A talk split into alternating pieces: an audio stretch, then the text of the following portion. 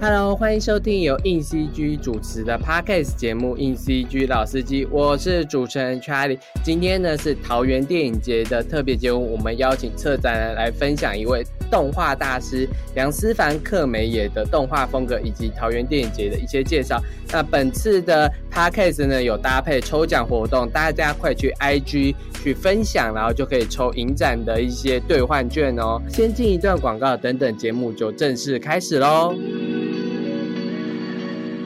Banana banana banana banana banana banana 哦，不要再装小小冰雨了啦，赶快切入重点。硬 CG 第五十一期杂志一键登录 Game World，多款游戏专访、三 A 游戏大作行销策略、游戏物件教学，靠这本就能进入游戏产业了。杂志现正热卖中，快点选资讯栏的链接购买哦。banana banana mini banana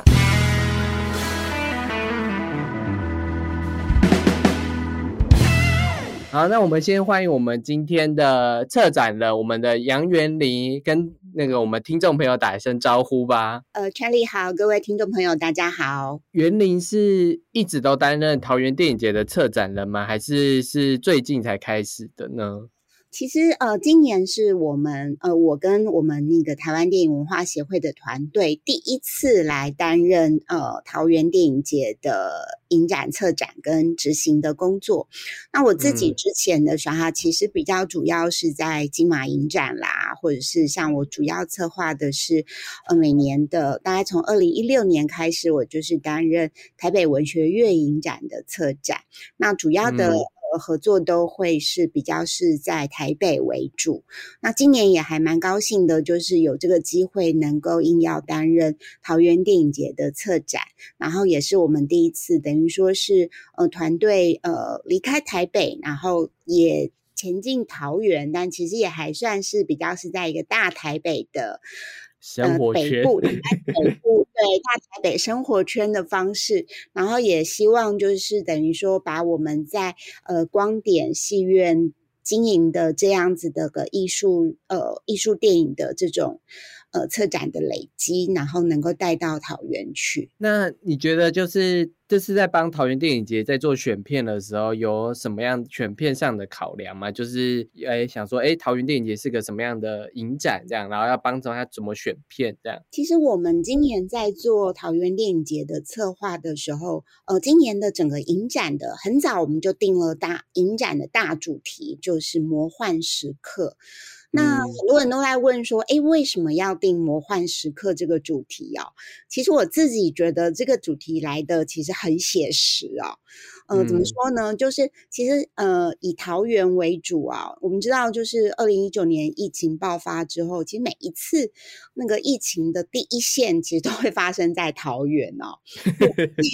桃园是这个国际的，就是机场的出入口哦，然后很嗯多出入都是来自那边，所以很多时候就是桃园的那时候，我记得最早就桃园的医院啊，什么就是第一线的就在面临这个疫情的挑战哦。然后呃，很也很可惜的是，其实去年的桃园电影节就是因为疫情的关系，所以它呃就等于说去年的电影节就是停办了，只有办这个桃台湾奖的竞赛的部分。那所以今年我们做桃园电影节的时候，可以说是暌违两年啊，再让这个影展活动回到桃园哦。所以那时候在策展的时候，我也是在想说，嗯，到底什么样的主题是呃适合，然后以及什么样的主题可以为桃园或者说为台湾的观众带出一些新的影展的看法。所以那时候会定魔幻时刻的一个主要原因也是，就是说，其实这两年我们因为疫情的关系，所以。那种在末日或僵尸电影里面看到的场景啊，好像都会发生在，都变成是一种现实了。就大家自己要 抢物资、抢水，然后抢药品啊，普拿疼一直买不到啊，嗯 然后口罩。那后来当然就是台湾的疫情其实是比较趋缓的。那呃，但是呃，去年我记得去年五月又一包一波的这个疫情爆发之后，其实戏院又关闭了，我们又不能够进戏院看电影了。那在此同时，其实像是 Netflix 啊、串流平台啊，就变得非常的热门哦。那嗯，我觉得看电影这件事，随着这两年的疫情，也开始有了一些些的转变。所以以前。嗯，如果我我我是觉得电影一直是最魔幻的一个地方哦，就是我们到电影院看电影哦，你可以是看写实的，看现在关于呃台湾的日常生活的描述，或者是恐怖片，你看咒现在就是从台湾轰动全球哦，就是台湾的恐怖片其实变成是一种世界的呃潮流哦，那这些东西其实都是非常魔幻的一件事情。但以前这个魔幻的事情，可能只发生在，就是主要是在电影院里面，我们感受了之后再带出戏院来。但现在就是家庭录影带啊、Netflix 啊或什么的，其实让我们已经这个空间已经打破了。所以今年也特别想要以这个主题，然后让大家重新进到桃园电影节的电影院里面啊，去感受一下，就是嗯。除了我们现在所感受到的这个这两年因为疫情所带来的看电影这件事情的转变之外，那曾经在影史上的这些很重要的、具有魔幻特色的影片，到底在那个年代又是以什么样的方式让我们感受到电影的魔幻？那个原理有提到，就是魔，因为电影是一个影像，是一个创作的一个媒介嘛。那不同的人会用不同的方式去创作他的影像。然后有些人的方式就很特别，就是他可能很天马行空的想了一个东西，然后真的把它执行下来。像我们今天要讨论的这位杨思凡克梅也，他其实就是一个蛮特别的导演的，就是他的美学风格跟美他美术风格都蛮独一无二的。就是我好，我现在还找不到谁是就是他的第二人或什么，就是他真的就是前无古人后无来者，真的。所以，所以就是我们接下来就去讨论到，就是《魔幻时刻》的这一位焦点影人，就是杨斯凡克梅耶。他其实是来自捷克斯洛伐克的一位动画大师。他早些年是以动画短片出身的，就是他做了很多偏实验性，或者是也不能说偏实验性，就是一些动画短片。就那些动画短片，有些是剧情，有些蛮实验性质的。片子这样，然后都很有趣，然后我自己也看过几部。他他擅长的是定格动画或者是木偶戏的那一类的东西，然后他会用他的，我觉得我不知道可能是当地斯洛伐克的一些在地的文化的内容的东西，然后去做超现实的美学的呈现这样子，然后我觉得是很特殊。很特别的，所以我想问一下，就是袁林，你觉得就是这位导演在为什么这次桃园电影节要介绍他，然后他跟魔幻时刻这件事有什么关系吗？嗯，其实我自己是学生时代就看了斯凡克美爷的动画，那时候其实，在金马影展的时候，有一年就做了他的小的一个动画焦点专题这样子。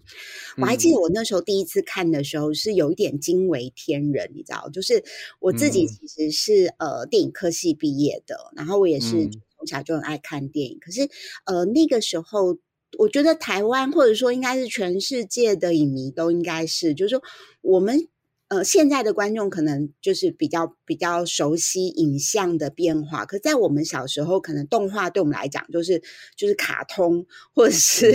就是可能是比较进阶版的电影版的卡通那样子。那动画 animation 这个概念，其实不是这个行业，不是这个领域的人来讲，可能都还有点点难去呃分辨这样子。那我自己一直是到了看斯凡克梅耶的动画。然后以及像是比如看呃宫崎骏的动画，然后才开，然后到再更近一点的时候，可能大家看了皮克斯的动画，才开始对所谓的动画，它真的是有非常多不同的，不管是制作方式、表现美学，然后呃呃，这个已经是就是呃就是更细节的呃呈现面向的问题了。那我自己在大学的时候，那个时候应该是九零，就是对啊，就大学大概九零年代的时候，第一次不用自己爆料了，就大学的，是太久以前了，这样子还是要讲一下。我那时候被斯凡克梅耶吓到的一个，那时候就是看了他的《浮士德》。哦，然后被吓到的就是他真的是动画，因为他就是，嗯呃，就像刚刚 Charlie 说的，他其实是捷克斯洛伐克的呃出生这样子。那从他的电影作品里面，你可以看到非常多偶的这个传统。那我们知道，其实嗯，在捷克，捷克的偶动画，它的偶其实是等身的，它不是那种，呃，什么易婉然呐、的这样子的一个掌中偶而已，它是等嗯身高，甚至是呃七尺高，比人长的悬丝吊偶的这种方式啊。嗯它可能是呃也有小的，但是木偶的时候，它可能是那整个剧场其实是在偶的操控上是几个人才能够操控到那个偶。所以《浮士德》那部片第一次吓到我的就是这个故事，其实大家都很熟悉，就是歌德的这个呃经典故事啊，就是嗯。是的这个人呃跟魔鬼交易，然后交易了之后，他就可以拥有青春的肉体跟年轻的灵魂，但是跟鬼交易当然没有什么好下场了哈。那但是这个交易之后，他的欲望能够怎么样的做一个呃实现，这样子能够让他垂垂老去的这个生命终于又有回春呐、这些东西其实我们很熟悉，以及在很多电影里面都有非常多的不同的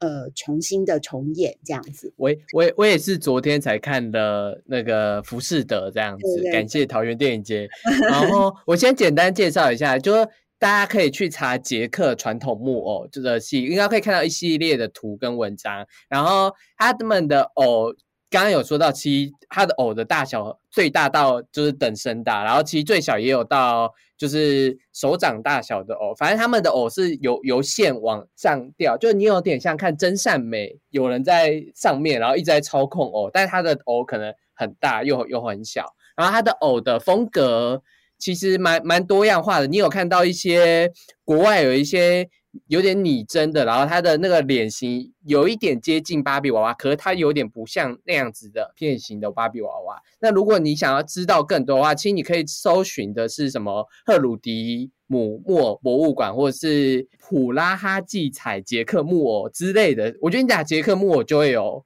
相关的图片的那些东西，然后他们那边的偶，我觉得很神奇的是，除了会会有那种西欧的那种中古世纪的那种造型的偶，他们也会有魔鬼小丑，就是西欧历史的那种童话故事的那一类的长相是什么，他们都有做成偶的形状，然后那个偶的形状就会是。我觉得是这个导演非常重要的养分。这是我在看他的，不管是短片动画还是现在这些真人电影的时候，我都会觉得他们的那个美学的风格是纯沉寂在这个捷克很深厚的偶的传统里面发发展出来的，继承了这些，但他自己又做了很多事。我刚我刚刚只是补充偶的一些传统这样子，他在福士德里做到的就是把这个东西加进来，然后又加了一个粘土动画的技术，然后我们刚刚。有一直提到他是一个定格动画大师，所以他很擅长把任何的美材都用定格动画呈现。所以在《服饰的》这部片里面，你可以看到的是，他有真人的演员，但他也有木偶演出，他也有粘土动画，他把这三个东西搭在一起。有时候那个真人演员会跑到偶里面去，有时候那个偶会跟这个真的演员去做一些交流跟互动。然后就会有很奇妙的画面效果。这个画面效果，我我自己看完之后，我是觉得怎么可以这么的合吗？就是他他他们看起来像两个不同的东西，但搭在一起就就就成立了。然后他还会把真人去弄，就真人的演员还用定格动画的技巧去把真人的演员做一个表情，就是整部片都会给你觉得它是动画片，可是有真人演出。我觉得很有趣的也是在这边，就是斯凡克美耶，其实呃对我来讲，应该是说呃，因为我其实自己不是做动画，不是动画产业出身的，我其实就是一直爱看电影这样子。但我们其实可以发现，呃，动画跟真人演出，或者说不要讲动画，就是二 D、三 D、偶动画、停格动画到呃多媒材的拼贴，以及这中间就是所有的元素的一个打破跟互相。的串联这件事是这几年非常流行的一件事情，就是不是一种方式，就是呃，一部动画作品不管长短，它都经常有趣的都是它通常都不再只用一种方式了。那过来就是我们经常看到的长片电影，其实是很早之前就已经把动画跟戏剧的部分，就是真人演出的戏剧的部分做一个柔合，然后就呈现出一个呃不同的呃叙事的样貌。比如说，大家可能比较。台湾，我记我印象现在突然想起来，印象很深刻的，比如说像是不知道大家有没有看到像《九男孩》，就是是那 个真的真的也是古早以前是嗯呃杨雅哲导演，他比较熟的大家应该知道的是那个《血观音》血观音这样对，但是他当年的那部《九男孩》就自己塑造出了一个这这些死小孩的，嗯，也不能说他们的幻想，而是好像有一个另外一个用动画制作出来的科呃科幻的外星。新人的世界正在观察这群的小孩，这样子。那比如说像呃，我自己也有参与编剧的这个《南方小羊牧场》，然后是由侯继然导演的。那它里面就是那个女主角的插画，其实后来就是变成是一个用另外一种动画的形式穿插在影片里面，变成是男女主角之间爱情的一个。连接线这样子，所以呃这个部分我觉得呃已经是非常电影创作非常普遍的部分了。但是你通常我们呃都会把它是把动画视为是剧情片的一种表现元素。但是你在斯凡克梅耶的电影里面看到的时候，它是整个融合为一的。就说，嗯，比如说刚刚查理讲到，就我们刚刚讲的这个呃，你昨天看的这个浮士德。浮士德，浮士德非常，我自己很震撼的一个就是，呃，浮士德签了约之后，然后中间有一段，其实他就是从那个日呃捷克的传统偶里面，就是破腹而出这样子，对，变成真人这样子。那我觉得这个东西很有趣的是，在斯凡克梅耶的作品里面，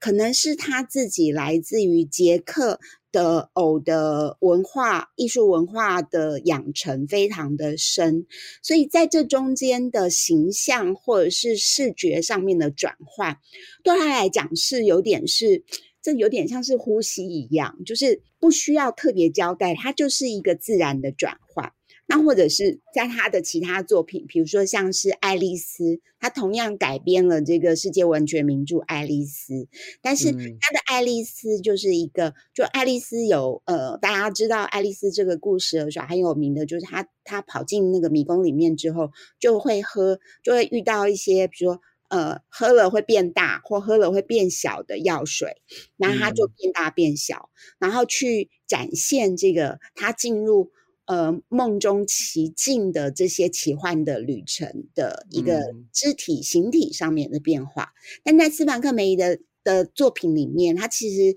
也是有这个喝了变大变小，但是呃，这个真人的部分跟空间的一个对比啊，就是说他的那个动画其实用停格的方式是直接的跟真人的表演结合在一起的时候，这一切就变得非常的，你就会觉得那个真实性是更强的了。所以呃，我自己觉得呃，看斯凡克梅耶的电影很厉害的是，我其实有时候会觉得。因为它真人的成分跟它的停格动画还有偶的部分的这个交交接或者是这个互动是有一点点像是无痕接轨，你知道？所以有时候真的是完全就是是融为一体的了，所以我就会觉得我我很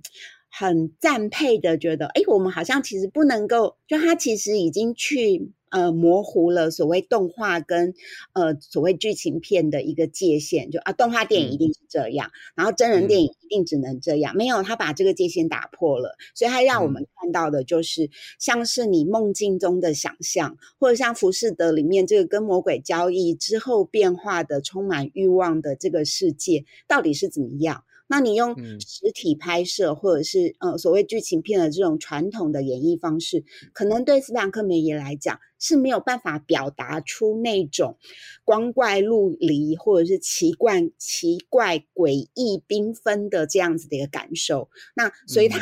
直接的把动画的元素跟日常做了一个结合之后，就变成了我们所看到的这个画诡异的魔幻为日常的斯凡克梅耶。然后我讲一下，就是因为我们稍微刚刚有一点暴雷，但我觉得暴雷不会减低它的。震撼度，就是我们刚刚讲说，哦，他人跑出来这样子，你可能只是听见，但你看到画面的时候，你真的觉得，Oh my God，这到底是啥？想？Oh！哎，这我们有一个我很想报来，但我没有办法报，但是我还是要暗示大家一定要去看那个呃浮士德，还有像是极乐同盟这片啊，就是你看到哦，其实可以有演出十八禁的画面哦，就是 有看到哈，有有。看到的时候就是揉眼睛，你知道，就想，嗯，我看到了什么？我有猜错吗？那个真的是那个吗？好，这个我们就先不说就对了。就是，但是那个东西真的对我来讲是一种震撼，就是它的天马行空的想象，其实已经打破了，呃，人的身体就必须是一个什么样的肉体。的形象或者是概念的限定，所以像是极乐同盟里面，就是那个它其实讲的就是一个社区里面有六个不同的男女，然后他们有各自的各自奇怪的怪癖，然后呃，极乐同盟原来在金马影展上映的时候的原名叫做追求高潮的方法那样子。哦，对，所以其实它的片名，它的英文片名也是就是呃。就是追求高潮的方法，对对。那但是它的呃内容其实其实就还蛮直白的，可是就极乐同盟也是，就这一群人就各自用各自。的怪异的想象，然后诉诸于就动画，真的让他们的这个想象实践了之后，有奇妙的呃各自的这个这个高潮那样子。那这里的高潮，我觉得很有趣了。其实不只是性而已，而是比如说像是喜欢喝水的人，或者是喜欢，就是你每个人在生活中都有一些奇怪的自己的小癖好，比如喜欢吃辣的人。那，那你小性癖这样子，对，吃到极辣的时候，你的那种已经不是小确幸了，是大高潮的时候。那在电影里面可以怎么样做展现？所以我觉得斯凡克梅也很厉害的，也是在这边，他把。平常，呃，隐藏在人每个人心里面都有的那种渴望跟欲望，透过他的影像，透过他结合了，不能讲结合，应该说透过他这种非常奇诡的动画的停格动画跟偶动画的手法，去实践，去赋予这些欲望新的实体。然后在影像上有了实际的具体的呈现。我刚刚想要补充一下，就是他刚刚讲到的爱丽丝，我也是昨天看的这样子。然后我觉得爱丽丝最特别的一点是，大大家知道，就是其实有时候我们在看电影的时候，有些时候导演的创意非常的天马行空，叙事上非常奔放的时候，但有时候会觉得他跟就这样子的内容不一定要这样子做，就会有时候会觉得，就导有时候大家会觉得，哎，导演好像玩的太过火了，就是哎，所以到底故事是什么？但我觉得爱丽丝最好的一点就是她就很很会玩，但她同时也把爱丽丝这个故事讲得很清楚，就是爱爱丽丝梦游仙境到底这个小女孩怎么进到这个爱丽丝仙境，怎么？遇到兔子的，然后怎么遇到那些皇后的那件事，他把整个故事还是有，他还是有架空架构一个进去的故事啊，他遇到的冒险的故事，只是他的梦境就是用他的停格动画，然后他的停格动画就是偶啊，或者是他的那些有点像玩具布织布，然后可能木头之类，他的停格动画是任何，我觉得只要是任何生活中遇到的东西都可以被他做成停格动画，然后他的停格动画的。想象力就是他怎么拆解这些物件，创造另外一个物件这件事，也非常的有丰富性。我觉得如果大家还不知道这个这个东西可以多丰富，或是多么有趣的话，去可以上网找他的一个动画短片，我叫《对话的维度》。我觉得那个就是你可以先去看这个东西是不是你想看的，因为我觉得《对话的维度》就是真正的拆解了定格动画物件可以是什么，又可以能到想象有什么这样。就他真的把很多事情弄得很有创意跟很有想象力。你原本以为他不可以这样做，哦，居然可以拼贴成这样，所以我觉得。他的定格动画已经不只是不只是定格动画本身，已经有点像是黑魔术，有点像是魔法，不可思议啊！就是没想到他的脑袋装这个东西，然后把它成真这件事情。然后，所以我我只是想要附和刚刚的那个爱丽丝，因为我自己是很爱《爱丽丝梦游仙境》这个文本的人，就是这个文本的很多电影我都有看过，这样。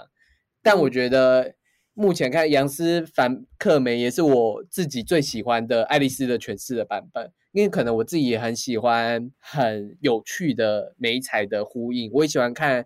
各种美彩碰撞的效果。我觉得爱丽丝给我这个效果，又给我很多出其不意的态度。我能在一个经典文本看到很多创意的展现的时候，我我就会。非常喜欢，而且他又跟他的故事非常的接洽在一起，而且他的真人的表演跟他的定格动画的互动是，应该说他的表演台词或者是那个互动是可以看出他为什么这样做，而且他要这样做的原因的的是为了让观众更深入的带入怎样的感觉的想法的时候，我会觉得。对，就是应该这样做。而且他，我最喜欢爱丽丝的最最，我讲最后一点，我最喜欢爱丽丝的最后一点就是他第一点就说这就是一部儿童电影，所以我就觉得他说说他说这是一部儿童电影，他也有儿童电影的那种趣味，但他的制作方式跟他呈现出来的效果，我觉得现在的小朋友看会觉得哦 哦。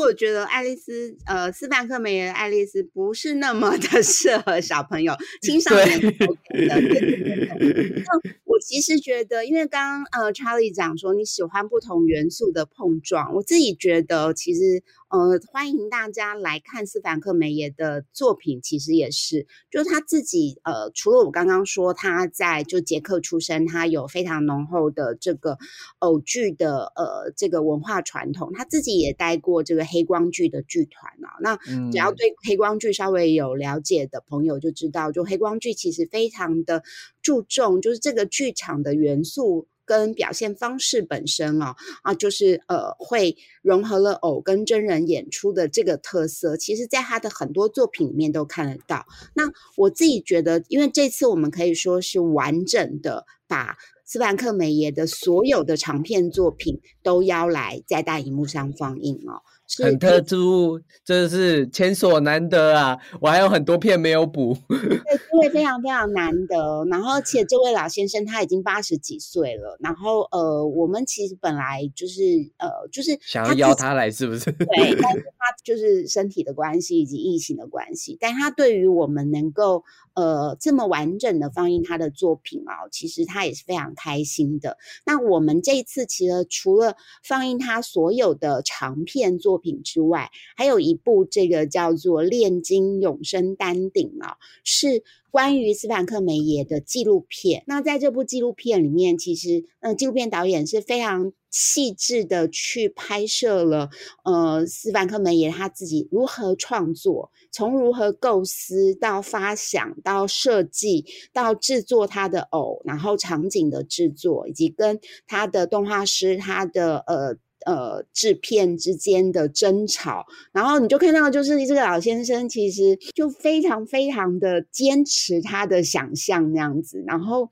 那个中间的拉扯及有点相爱相杀的这个过程啊，我觉得在那个纪录片里面，我觉得看到一个创作者，尤其是这样子一个独特的呃。游走在不同媒材之间的这样子一个资深的创作家哦，他的那个心灵的呈现哦，我是还蛮推荐，就是有兴趣做动画，或者是对于哎他的这些奇怪的构想跟这些奇怪的动作设计跟构图怎么来的哦，都还蛮欢迎，就是看那个《炼金永生丹顶》这部片。那呃，至于这个媒材的冲撞这个部部分的时候哈，我也还蛮推荐大家看这个《人间变虫记》跟《梦中见》这两部片。有，我有买《人间变虫记》。呃，《人间变虫记》就是根据这个卡夫卡的《变形记》改编而成的。但我们大家知道，卡夫卡的这个《变形记》碎片啊，就是这种存在主义的最经典的故事啊，就是人莫名其妙的变成虫了，然后跟这个世界的关系。但是在《人间变虫记》里面，他让这件事不只是自己一个人变成虫而已了，而是变成一种集体化的行为。那这个讲下去会爆雷，所以我就不爆了。但是我觉得从这个点，你就可以看出来，就是呃，斯凡克梅耶这个捷克出生的创作者，他自己在面对。这个呃，卡夫卡这种就是他自己呃很熟悉的这个元素的时候，他怎么样去再做多重的翻转哦？在片里面就是真的很精彩这样子。那另外还有一部这个我刚刚也推荐大家看的这个《梦中见》哦，就是这个讲起来很有趣。其实《梦中见》是呃斯凡克梅耶到了近几年，就我们刚刚讲的《浮士德》啊、《爱丽丝》啊这些，算是斯凡克梅耶比较早期的作品。那他早期的作品里面，你可以看到。偶的成分都会比较重，偶啊，停格做动画的成分，就是你还是可以分辨出来。哎，接下来这一段是关于偶的，嗯，或者是接下来这段它其实比较着力在动画影像部分的叙事，嗯。但是到了比如说凤凰疗养院之后的这些作品，它其实有一点点是，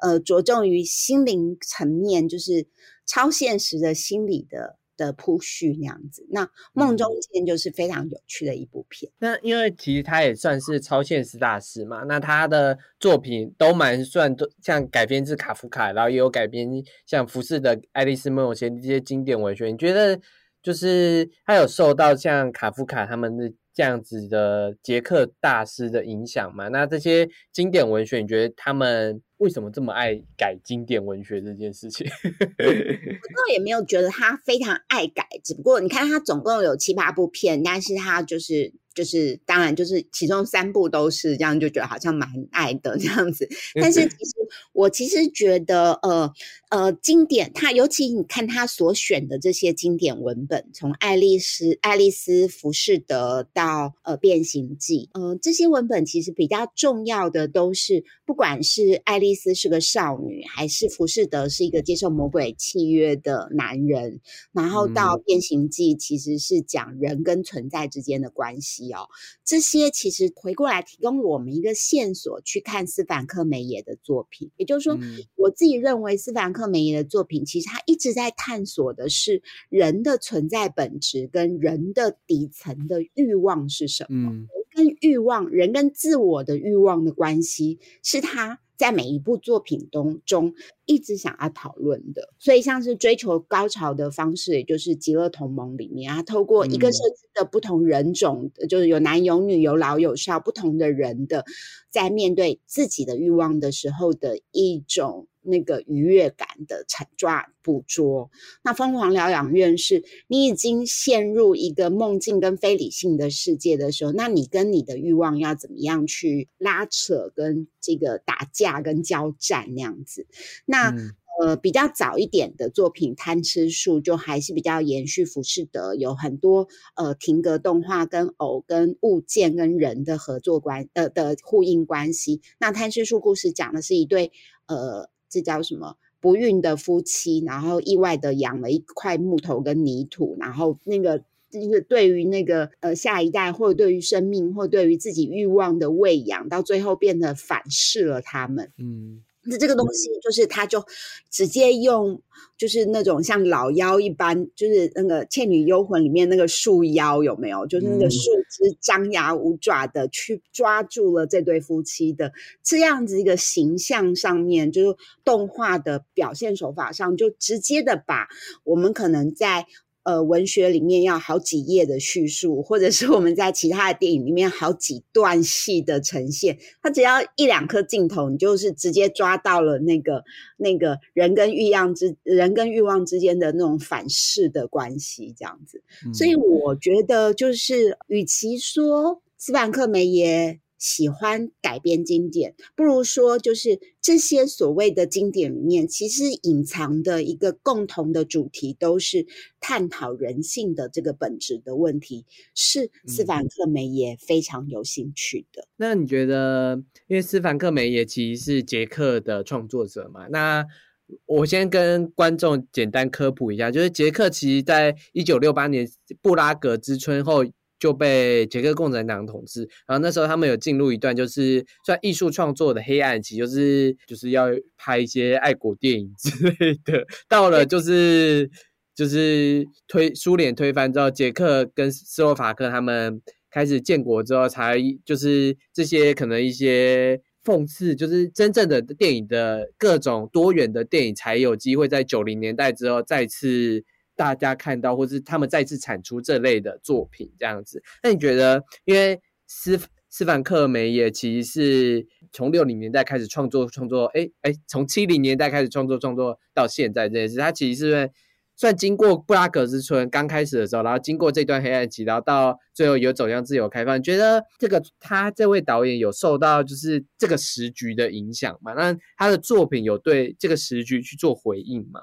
我其实觉得，呃。他的作品里面，你很明显的可以感觉到，呃，不能讲很明显啦，应该说那个限制跟压迫是无所不在的。嗯，所以呃，只不过他的呈现方式可能不像其他的捷克。导演的作品是直接去批判，或直接的用比较写实的情节去呈现。那这个我觉得也回到，就是斯凡克梅也是以动画为呃，或者说以这种比较呃超写实的动画为主要的表现形式。所以他反过来的，其实他比如说他在讲他的剧中人为什么得要躲偷偷摸摸的躲在。屋里去实践他的奇怪的癖好，或者是呃，浮士德为什么呃走不出他的那个呃剧场的那个圈子，然后或者是疯狂疗养院里面的人为什么到最后就是在。沉溺在、单溺在自己的这个呃疯狂的幻境里面，走不出去。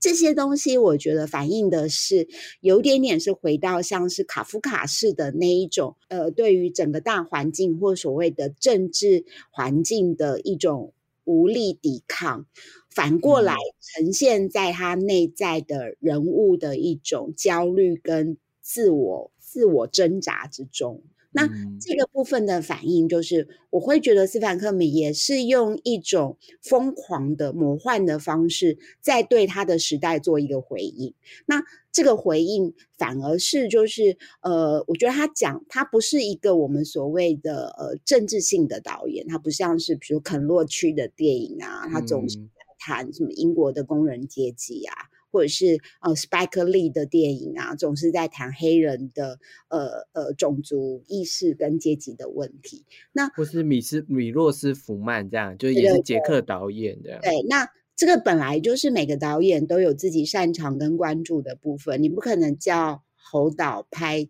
动画拍偶动画，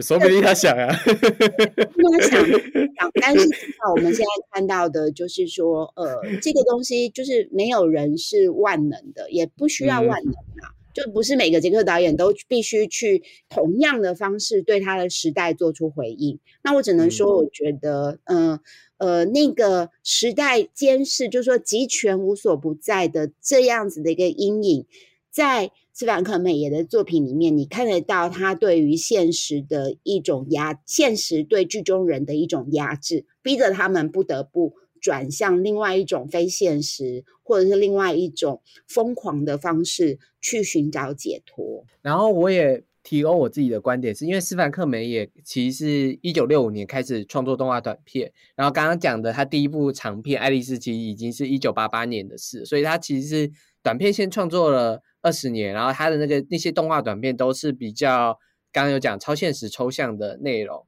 然后八八年之后他的真真人片就是就是他后期的这些长片也有一些这样子的呼应，所以我就觉得说他在早期可能还没有这么多资源的时候，他的动画短片其实就比较天马行空，因为而且动画是一个以他来说的话，他也不一定要叙事，因为有些动画片。不追求叙事，也是追求实验，追求美彩的极致发展之类。他没有要跟你讲一个故事，所以我觉得这有时候蛮适合他来去做一些创作，在那样子的年代。然后九零年代之后，他就可以比较直接，或者是比较能够发生的时候，他就靠着像刚刚那几部作品，其实都是九零年代后的作品，那些作品就可以全。讲出他可能那时候时局对他的影响是什么，然后他怎么去讲出这些事情这样子。然后我觉得每个导演的出身，就是他的作品一定看得出导演的出身是什么，以及导演的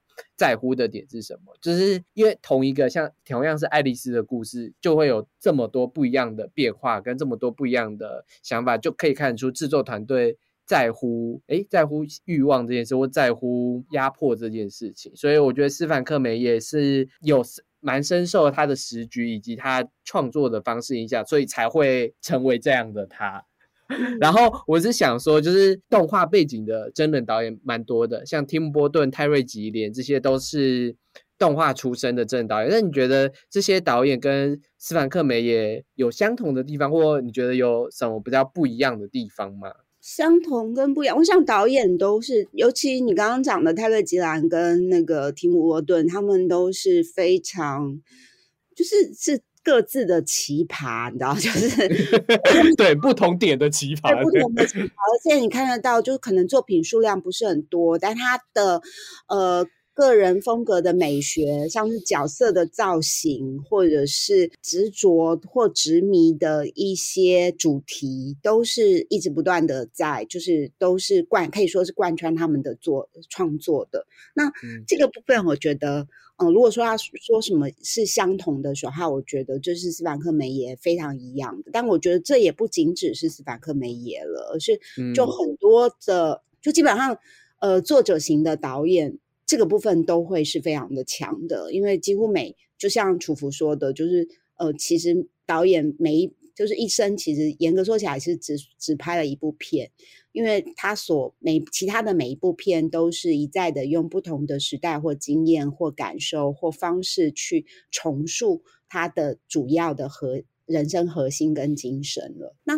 如果说要不同的时候，我其实觉得，呃，泰勒·吉安跟那个蒂姆·波顿是呃有，就是说美国的就好莱坞大制作的，就是呃片场的资源，对对对。那所以在他们的片子上，我觉得在剧情的叙述上，它其实是比较比较没有那么有门槛的。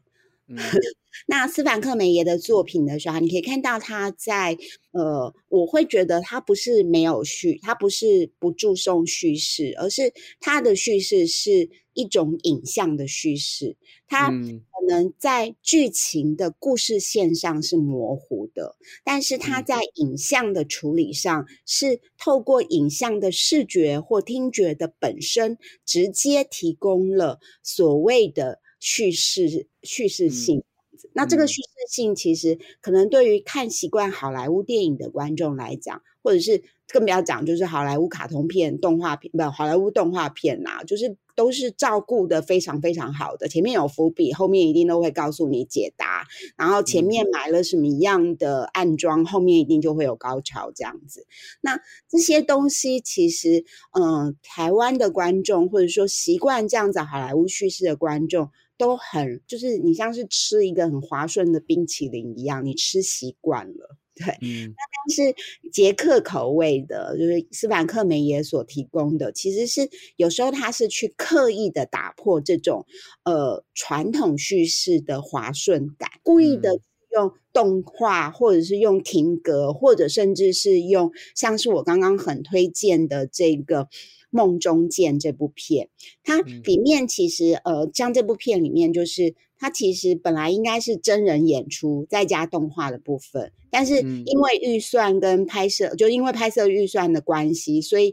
呃，就是可能是后置的处理啊什么的，它还有那个演员的经费啊什么的，它不是很够，真人演出的部分被迫要减少，但他还是希望有这个戏剧的部分，所以呃，斯坦科门也在梦中见里面。干脆就把真人的演出就不让演员去演了，直接用演员的照片用他们的照片的停格的处理联动方式去呈现这个所谓的真人演出，所以我们看得到这些演员，但是他的动作的浮动或者是移动，其实是用他的照片的停格的累加的方式去做一个 motion picture 的联动，再跟其他的偶跟停格动画的元素作为做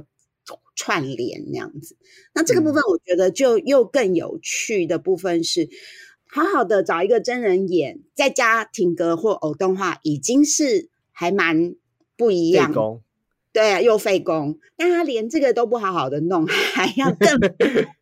去让阅读我们观看的过程，就是那个 stop，就是哒哒哒哒哒的那个节奏又一直被打断，所以我们没有办法很顺畅的看这件事。其实我觉得这是来自东欧的或者欧洲的剧场的传统。就说，呃，你进剧场不是要你体验别人的人生，透过其他的艺术形式的再现，去让我们思考我们的人生是什么。所以不是像好莱坞电影，就是我们体验了一场的英雄之旅，然后结束之后就是，哎，呃，现实生活中的压力获得释放跟满足，然后这样子就回到我们小市民的生活。没有，他没有。嗯。我觉得斯凡克梅耶或者是很多欧洲的电影导演都是，你进戏院看的，他就要打破你的传统的观影习惯，但是他提供给你的是更多。对于当下，对于你所习惯的影像或者是文本的一个重新的思考能力，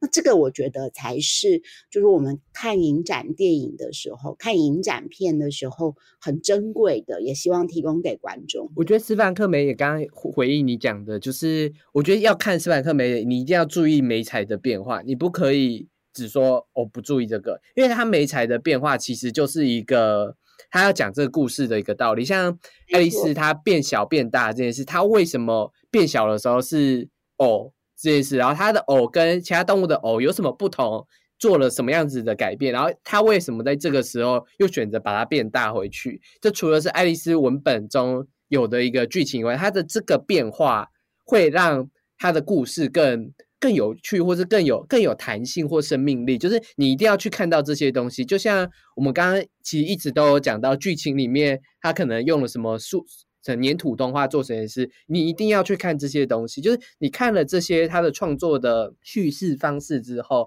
你才可以理解他的剧情为什么这样这样子呈现，因为他这永远是绑在一起的。他的这个我为什么要选择用粘土动画讲这这个台词的时候，就已经有。一层含义在里面，所以我觉得看斯凡克梅也是其实有点花心力，但花心力去思考它的价值之后，你会获得很多有趣的 feedback，就是哦，原来它可以因因为这样而去得出它这样子的效果，所以有些效果是我事后想知道，我觉得太太惊人了。就是浮士德是我觉得最惊人的，因为它我觉得浮士德的对应跟他的。关照是很直接的，就是他的角色的重复性很高，所以你直接对对过去就好了。所以我会觉得浮士德是一个，我觉得啊，全全虽然浮士德的文本我觉得是偏难的文本，就是生命意义的探讨，我觉得是一种偏难的文本，但我觉得他最用最他的方式呈现出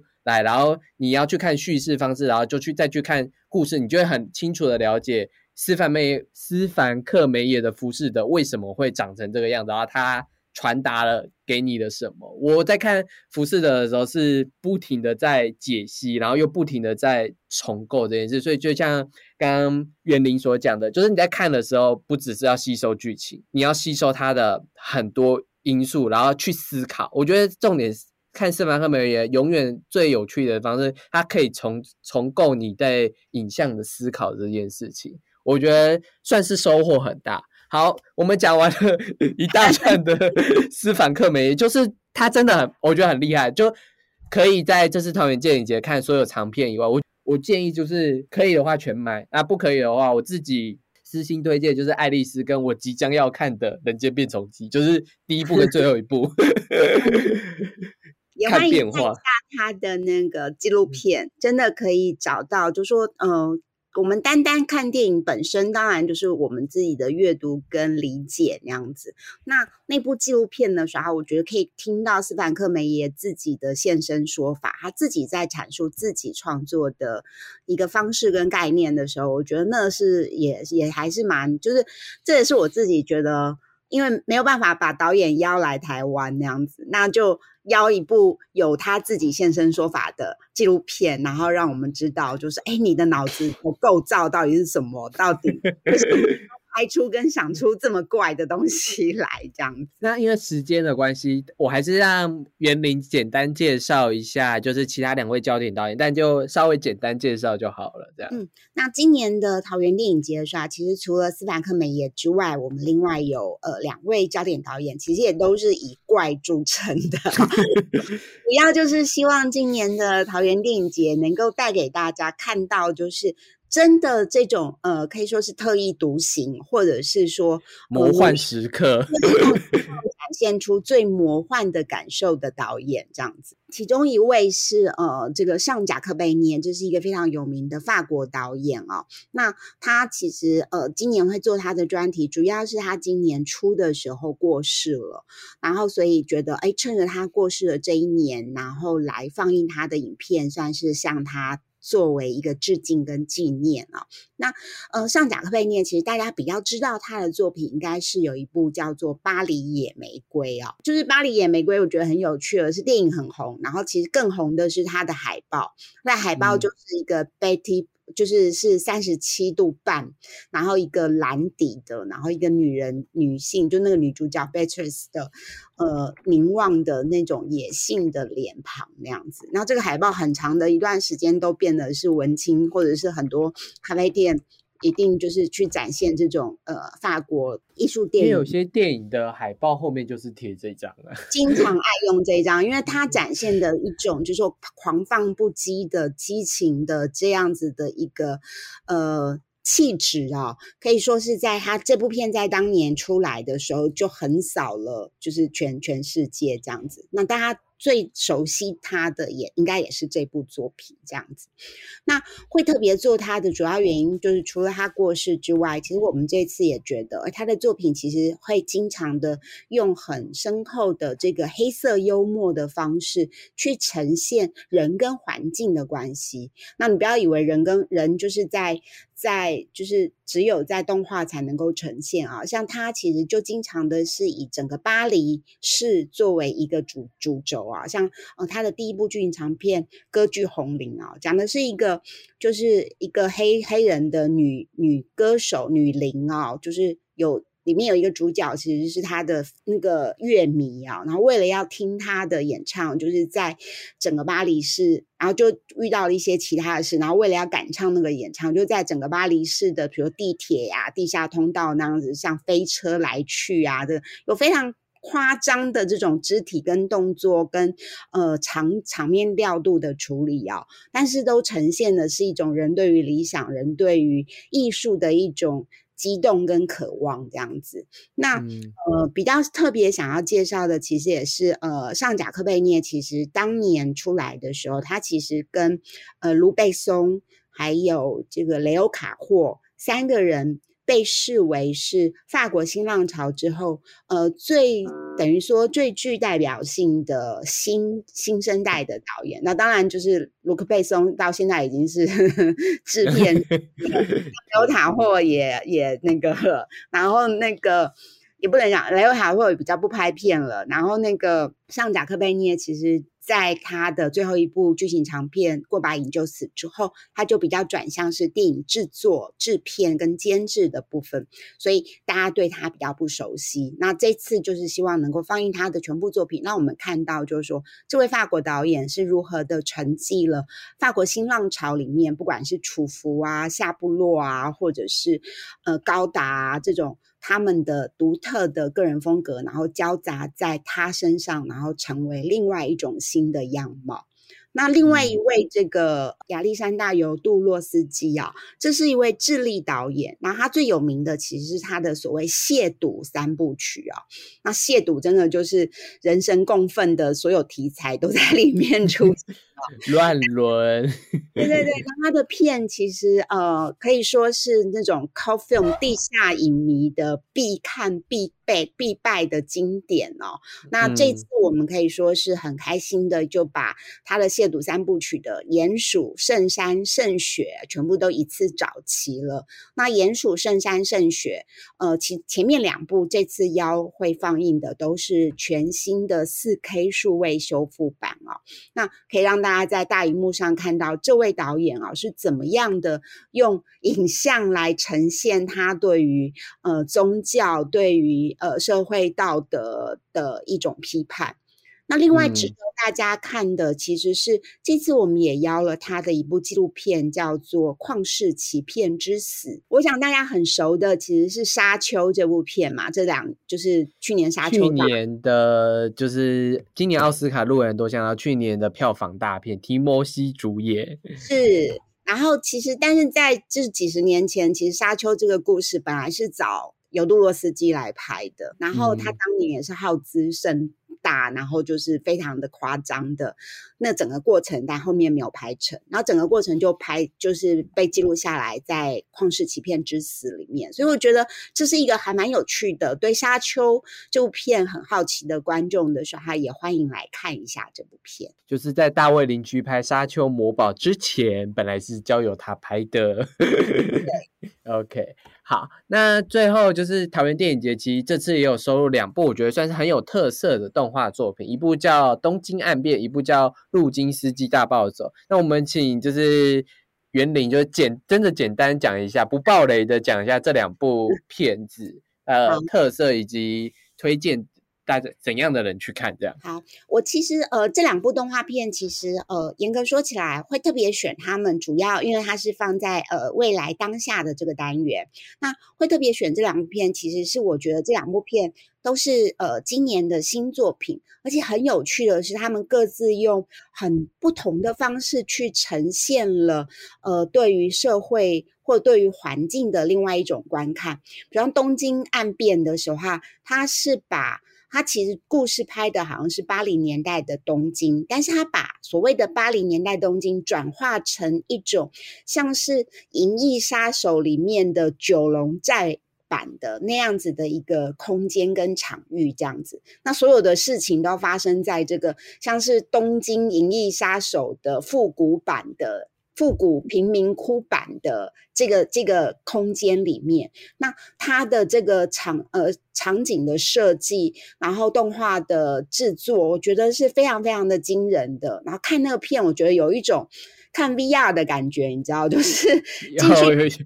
好像是跟着里面的人，就是走了一趟这个就是狂想出来的这个呃奇幻的所谓的。应该是八零年代，但是又一点点都没有，但反而好像回到了亚洲的这个破旧平民中九龙的这种破旧贫民区里面的那样子一个独特的气氛跟氛围，是让我觉得就是所谓的魔幻时刻或者是魔幻的电影哦，能够带给我们的就是真的就是把你抓到那里丢进去的那种感觉，那样子。然后然后就想说，哇，这里到底是什么地方？世界上真的有这个地方吗？就是他打造的那一种很。科幻，然后却却又很现代的一个感觉，这样我看剧照是这样子啊。那那剧照的感觉就是电影的感觉，就是你就是觉得天哪，我就是走进，然后你再试想一下，你在大荧幕里面看的时候，哈，就整个被那个空间所笼罩，这件事是我觉得非常奇妙的。那另外一部那个《路金斯基大暴走》，其实变成是另外一种相反的方式，但是也是一种很奇妙的魔幻体验哦。就是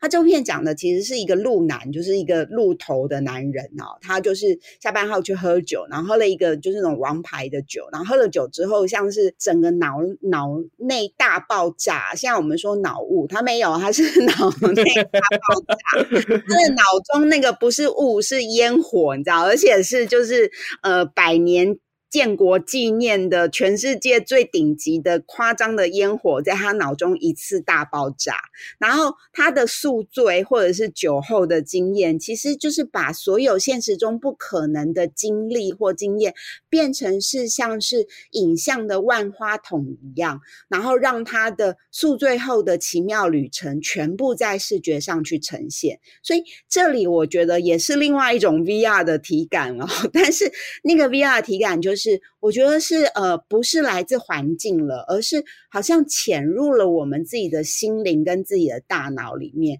去看到，就是如果说真的有一个烟火在你的脑中大爆，有一种酒你喝了之后会让你的脑袋大爆炸的时候，那你在这个脑袋大爆炸期间所看到、所感受到的东西会是什么？就会是《路金斯基大暴走》这部电影里面所看到的。好。就简单让让大家知道，就是小心喝酒，没有了。真的看电影也要小心，也不知道看完这部片大家会不会宿醉那样子。看完电影再去喝，这样把自己灌灌灌成像电影的这样子。好，那非常感谢，就是桃园电影节的园林来跟我们分享斯凡克梅耶这位动画大师是。我自己觉得，就是你如果桃园电影节只有几部的额度，全部都给斯凡克梅耶就好了，没有？就是我觉得，是我觉得啊，就是我看完两部之后，我觉得干就是一定要把它看全部看完为止。我觉得它很很令我惊喜，就是我算阅动画无数，我自己讲了，虽然因为我也待了这么久了，就是已经看过这么多动画作品的表现，但。斯凡克梅也真的是哦，我还会吓到，我真的会觉得就是，你想他那是那个年代哦，超久以前，真的是太令人赞叹了。我跟你讲，捷克动画其实都蛮令我惊艳的，可是就是斯凡克梅也真是哇，就是他动画已经很让我惊艳，可是他真的可以哇，就是想要去被好好冲撞一下自己视觉。我觉得斯凡克梅也是一个很好打开你创作世界的一个导演，这样，然后其他导演。听起来都很强，所以也可以去好好去桃园电影节。然后这次办在印八九星光，然后是办在八月十九到八月二十八，我没有说错吧？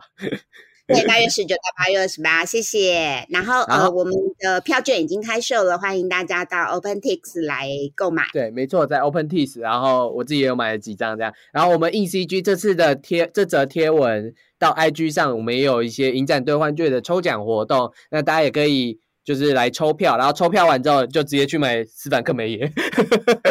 啊，也可以买刚刚提到的什么东京岸边或是路金斯基大暴走。那如果有任何就是对影片有心得，或对斯坦克梅耶有任何的想法的话，都可以 take in CG take 桃园电影节分享你在这次看片的一些心路历程，不管是好是坏，其实应该都很希望就是来听听大家到底对。这样魔幻康片的想法是什么？那也非常感谢园林接受我的采访啊！那硬 CG 制作的 Podcast 节目硬 CG 老司机，我们就下个礼拜见喽，拜拜。